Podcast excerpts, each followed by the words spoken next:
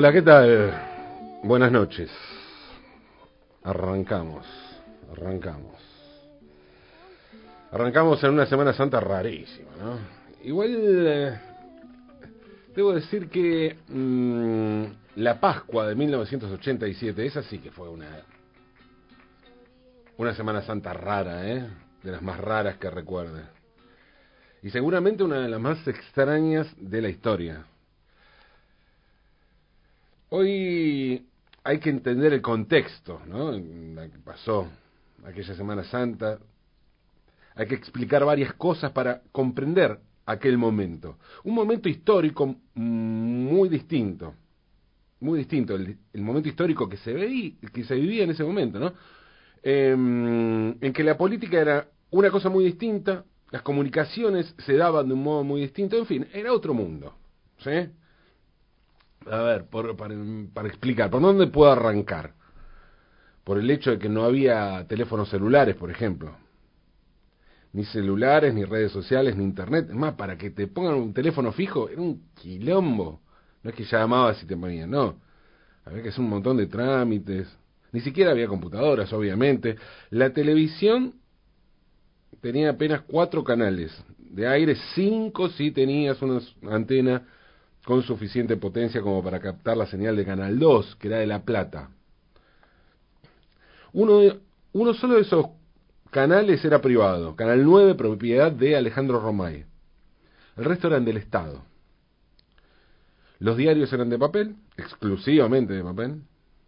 Todavía no había aparecido página 12, la primera edición iba a ser del 26 de mayo de ese mismo año, 1987. La gente se informaba por los diarios, por la radio, por la tele. Había cine, obviamente, sí, claro, cine, color, sonoro, para que se entienda, ¿no? Porque hay mucha gente blanco y negro, mudo, no, no, no. Eso sí, había cine. Pero todavía no se había popularizado demasiado el video de areño, el VHS. Los, los discos eran de vinilo, aunque había comenzado a ganar terreno el cassette. No existía ni el CD ni el DVD, ¿no? Por supuesto. Todo esto en cuanto a formato, pero había también unas cuantas cosas raras que tenían que ver con lo social y con lo político. En primer lugar, escuchen esta rareza absoluta, ¿no? El presidente era un radical. Y no solo el presidente, también el vicepresidente era radical.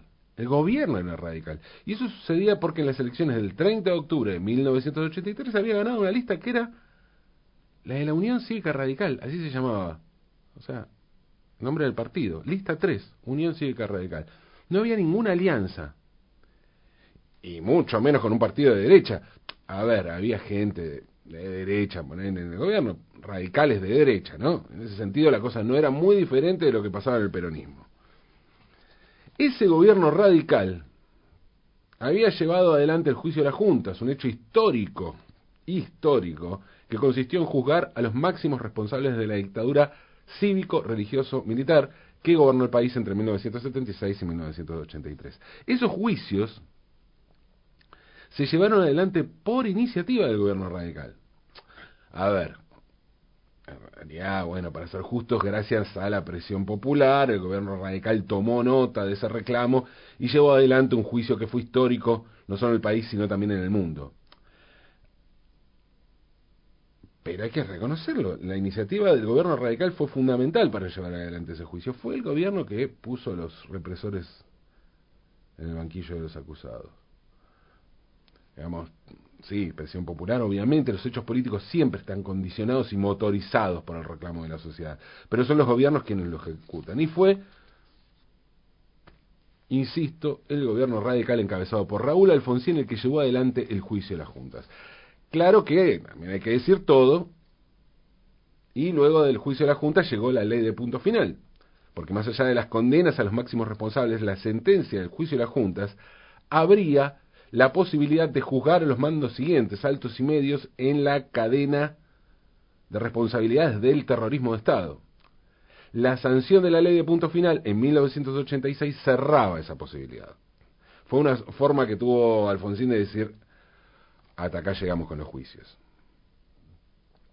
La ley de punto final fue tan humillante para los postulados del radicalismo y sobre todo del progresismo alfonsinista que hubo un legislador que dijo que la votó por disciplina partidaria, aunque lo hizo con asco y náuseas. Otros directamente se negaron a votarla. La ley, por supuesto, se aprobó igual. Y otra vez, otra vez hay que decirlo todo. Y en este caso hay que aclarar que si se hizo esa ley es porque, además de haber un gobierno radical, en 1987 pasaban otras rarezas en el país. Y no me refiero al hecho de que en ese momento éramos campeones del mundo, que es cierto, éramos campeones del mundo con Maradona, pero no me refiero solo a eso. En aquel momento, los militares todavía eran una opción política en el país. Ejercían presión y a, y a tres años de haber asumido Alfonsín nadie descartaba la posibilidad de un golpe. No en ese momento en particular, o sí, ya veremos,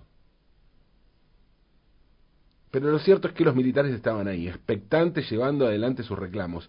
Y con ese tipo de negociaciones, propias de los reclamos, había tenido que ver la sanción de la ley de punto final.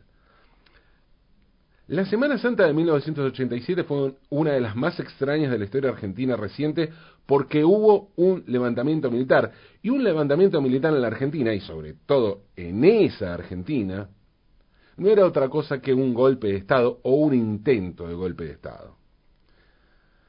De repente todos salimos a la calle.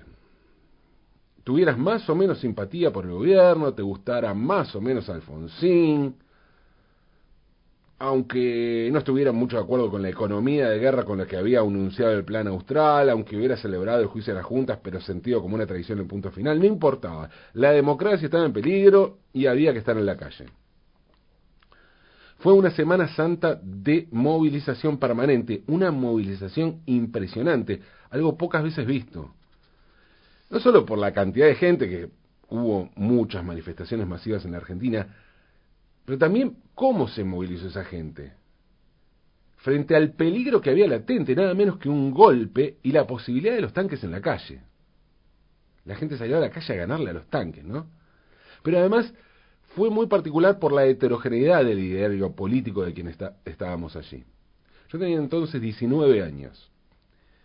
Y es uno de los tantos motivos por los que me considero parte de la tribu urbana de los viejochoters. Como suele bromear, ¿no? con los viejochoters, pero parece que tiene algo, tiene algo de, de, de bisagra y de poco épica mi generación, o por lo menos mi persona. Y el asunto, y hablando un poco más en serio, tiene que ver con que me siento parte de la última generación de determinados formatos e idearios. Soy de la última generación de periodistas que trabajó en máquina de escribir, por ejemplo. De la última generación de periodistas de música que escuchamos discos en vinilo, porque eso era lo que había y de la última generación de gente que salió a la calle para pelear contra un intento de golpe de Estado protagonizado por las Fuerzas Armadas. El domingo 19 de abril de 1987, domingo de Pascuas, la movilización a la Plaza de Mayo fue impresionante. Alfonsín salió al balcón rodeado por toda la representación política e institucional. Estaba el vicepresidente, Víctor Martínez, pero también el presidente de la Cámara de Diputados, los principales representantes legislativos del peronismo, Sí, el peronismo era la fuerza de oposición. Estaban allí. Cafiero, Manzano, miren las imágenes, están en YouTube y se los puede ver. Luder, inclusive, que había sido el candidato derrotado en el 83. La secuencia fue rarísima como toda la jornada, como toda esa jornada, ¿no? Alfonsín salió al balcón de la Casa Rosada y dijo que iba a ir, o sea, salió temprano, ¿no? Y dijo, le dijo a la gente en un discurso, ¿eh? ¿Sabes qué dijo? Dijo una multitud en Plaza de Mayo que iba a ir hasta Campo de Mayo, donde se encontraba el grupo sublevado del ejército, y le pidió a la gente que lo esperara allí, porque iba a ir y volver y les iba a hablar de vuelta. O sea, lo que hizo Alfonsín fue mantener a la gente movilizada, seguramente como una señal de fortaleza frente a los militares sediciosos. Les quería mostrar que si ellos tenían las armas, él tenía el respaldo popular. Y no era posible pudrirla con toda esa gente en la calle. Alfonsín tardó unas horas y la gente se quedó allí esperando. Nos quedamos allí esperando, mejor dicho, porque como les dije, estuve allí. A ver, no quiero con esto hacerme ni el héroe o decir que hice una cosa importante. A ver, la mayoría de la gente estaba allí, ¿no? Seguramente muchos de ustedes que están escuchando, si tienen alrededor de 50 o más de 50, deben haber estado y lo recuerdan bien. Es impresionante ver hoy las imágenes de cómo estaba la plaza. Y es muy bueno ver también qué es lo que se ponía en la televisión, la arenga oficial para salir a bancar la parada en ese momento. Mientras se veían imágenes de la plaza, mientras hablaba Alfonsín, el graf de la cadena oficial de televisión alternaba dos consignas. Democracia para siempre y democracia o dictadura. Cuando volvió Alfonsín sorprendió con un discurso mucho más conciliador, algo lógico si se tiene en cuenta que había ido a negociar, ¿no? Aunque en realidad la ilusión de muchos de quienes estábamos allí era ver a Alfonsín aplastando a los militares sublevados, sacándolos encadenados y con grilletes, y haciéndolos jurar servir a la democracia. Suena delirante, pero el fervor popular era tal, la cantidad de gente era tan grande, que daba para cebarse hasta el infinito, hasta lo imposible. Muy manija muy manija. Yo estaba re manija. La realidad fue otra. Alfonsín volvió con un tono conciliador y político que era muy propio de él. ¿no? Seguramente, y esto hay que decirlo también, volvió con un tono conciliador y político que era el único que permitía el momento, según la correlación de fuerzas. Pero ese tono conciliador y político chocó muy fuerte contra mis expectativas de pendejo tirabomba. Porque, no les conté, pero entre las cosas que me hace sentir un viejo chotter, que me hacen autopercibir último ejemplar de una especie en extinción, generacionalmente, está el hecho de pertenecer justamente a una generación que vio la última revolución latinoamericana surgida por la toma del poder de un grupo guerrillero, la revolución sandinista en Nicaragua, que es la Cuba de mi generación. Compatriotas, felices Pascuas, arrancó Alfonsín poniendo las Pascuas para siempre en el imaginario político argentino, y continúa así dijo Alfonsín. Los hombres amotinados han depuesto su actitud. Como corresponde, serán detenidos y sometidos a la justicia. Se trata de un conjunto de hombres, algunos de ellos héroes de la guerra de Malvinas, que tomaron esta decisión equivocada y que han explicado que su intención no era llevar adelante un golpe de Estado. ¿Qué? ¿What? Un garrón. Lo siento, pero en aquel momento todo eso fue un garrón. ¿Cómo que no querían dar un golpe de Estado? Eso te dijeron, Raúl, y vos le creíste. Si estuvimos toda la Semana Santa diciendo que, quería dar, que querían dar un golpe de Estado, si hasta la tele ponía democracia dictadura. Mientras escuchaba el discurso, yo fui entrando en un modo Tano Pasman, pero en vivo, en Plaza de Mayo. No, Raúl, no me podés estar diciendo esto. No digo que haya confiado demasiado en vos, pero mirá toda esa gente, mirá la cantidad que somos. Ah, todo esto fue en cuestión de segundos, ¿no? Porque Alfonsín seguía hablando. No mucho, porque el discurso fue breve. Y decía lo siguiente. Para evitar derramamiento de sangre, di instrucciones a los mandos del ejército que no llevaran adelante una represión y hoy podemos decir que la, que la casa está en orden y no hay sangre en la Argentina. Después nos pidió que nos fuéramos a nuestras casas y allí nos fuimos. Yo personalmente con una decepción un abatimiento que solo podían ser sacudidos por la bronca. Hoy, 33 años después de aquella Semana Santa inaugural para la política argentina, aquel momento en que el Felices Pascuas quedó anclado, atado para siempre a la frase la casa está en orden, aquella Semana Santa que fue mucho más política que santa. Comprendo que las cosas no son tan, tan lineales como las imaginaba en aquel momento. Podría explicar esto desde un punto de vista político, hacer un balance entre la gente en la calle y la rosca en la rosada y los cuarteles, hablar sobre el poder del ejército y la debilidad de un gobierno. Podría hablar sobre todo eso, pero prefiero contrastar dos imágenes.